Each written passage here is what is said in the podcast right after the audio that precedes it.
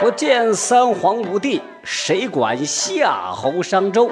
史真相，听不到的好故事。欢迎各位收听《史真相》，我是文台长啊。说现在这个做媒体啊，尤其做自媒体，这些年火的一塌糊涂啊。而时间往回再推一推，推到古代啊，西汉时候，做这个新媒体这一行也是很艰难的，因为这个西汉那会儿大 V 云集啊，市场饱和，每个人手机里的自媒体号多不胜数，你不搞点这个标题党鸡汤啊，蹭点时政热点你就很难以立足。但是有一个人，他不 care 流量，不迎合粉丝。做没人愿意做的工作，实打实的记录三千年的历史，一写就十三年。谁呢？司马迁，司马老师啊。司马迁，字子长，陕西韩城人啊，是台长，也就是我过去曾经生活和战斗过好些年的地方啊。呃，是个老乡啊，出身高知家庭，祖上世代。是在国家档案局上班当史官的，不过司马迁从来不是读死书的书呆子。俗话说：“读万卷书不如行万里路。”二十岁那年呀，他就抓起了背包啊，过长江，登庐山，观钱塘，上姑苏，望五湖，访齐鲁，从南浪到北，浪遍了江淮和中原，浪出了顶级背包客的水平。人家哪是浪，主要是做实地考察嘛。因为经历过远方，浪够了，回到家的司马迁从此产生了一个疯狂的念头。确切来说，这个疯狂的念头来源于他老爸司马谈。老爸司马谈希望父子同心，其利断金，把春秋到汉朝的历史细细的捋将一遍。司马迁不满足啊。他想要做的是要写一部究天人之际、通古今之变、成一家之言、横跨历史三千年史上最牛逼的通史，没有之一。这三十五岁那年啊，司马迁子承父业，担当起了档案室室长，也太史令的职位，从此开始了他牛逼哄哄的雄心大计。但是没有人会料到，明天和意外哪个先来临。当史官这个行当被删帖。被封号请喝茶那是常有的事只要不太过火，至少性命无忧。就在司马迁刚刚准备好了鸡血，万万没想到，竟然因为瞎说了几句大实话，招来了杀身之祸。什么事儿呢？李陵事件。您这里正在收听的是文台台台台台台台台长的是真相。李陵呢？西汉将军李广的孙子，曾经率军与匈奴作战，战败投降了匈奴，汉朝夷其三族。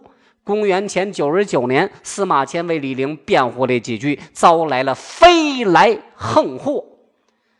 按说这李陵和司马迁的关系，虽然大家都是公务员一起上班，但是俩人论家世地位，那都相当悬殊。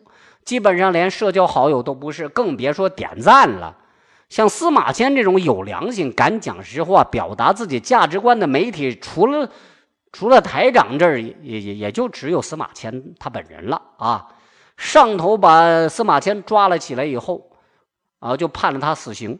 根据当时法律，面临死刑的人不想死，你有两种办法：一是花五十万钱免死。二是接受腐刑，这腐刑是什么刑啊？就是阉割啊，把你男人的标志那种给你去掉啊，让你去世啊，是对你的一种惩罚和羞辱。在生和死面前，一般人都会认为能花钱解决的问题倒不是问题，那问题是没有钱呢。我跟大家说说五十万钱什么概念？按照这个《居延汉简·甲编》记载，在汉武帝时期，一担粮食等于三十五钱。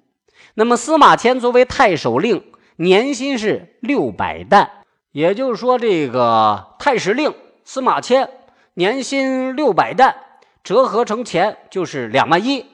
那五十万钱相当于他不吃不喝白干二十四年才能凑得起。除了工资，他根本就没有钱呐，没有外快啊，连借钱都没人愿意，因为你是个大穷逼，你还不起呀，所以他不想死，唯一的选择那就是服刑了。司马迁受了这个腐刑之后，觉得很丢脸，几乎想自杀。可是身为一个编辑佬，每每想到自己稿子还没写好，他忍了。服刑后的司马迁没有怨天尤人，晚上也不再搞什么夜生活了，嗯，也搞也搞不能，哎呀，嗯，而是省出时间，安安静静的继续写稿子。后来汉武帝对他的表现很满意，还给他升职加了薪，从太史令升职到中书令。在别人看来呀，尊宠任职也许很光鲜体面，只有司马迁心里知道自己有多苦逼。直到公元前九十一年，司马迁在公众号更新的最后一篇文章，从此淹没在历史的洪流里，再也没有更新了。《史记》又名《太史公书》，全书共码了五十二万字，从上古皇帝时代一直码到这个汉武元首元年，成为中国第一部纪传体通史，连鲁迅都忍不住夸了啊！这司马迁老先生选择了一条冷门的路，直至若干年后，才终于跻身中国文化的超级大 IP。我们也只能从他留下的著作里瞻仰他的风采。但好在千年后的今天，还有一个新媒体大 V 继承了司马迁的衣钵，横能讲段子，竖能讲段子，为普及国人的史实全力以赴。没错，谁呢？你们还猜不出来啊？就是现在正在跟你们说话的。你们的文台长啊，嗯，你们是不是没见过如此厚颜无耻的人？好了，今天就到这，喜欢的话点个赞，分享一下，啊，就这样，下期再会。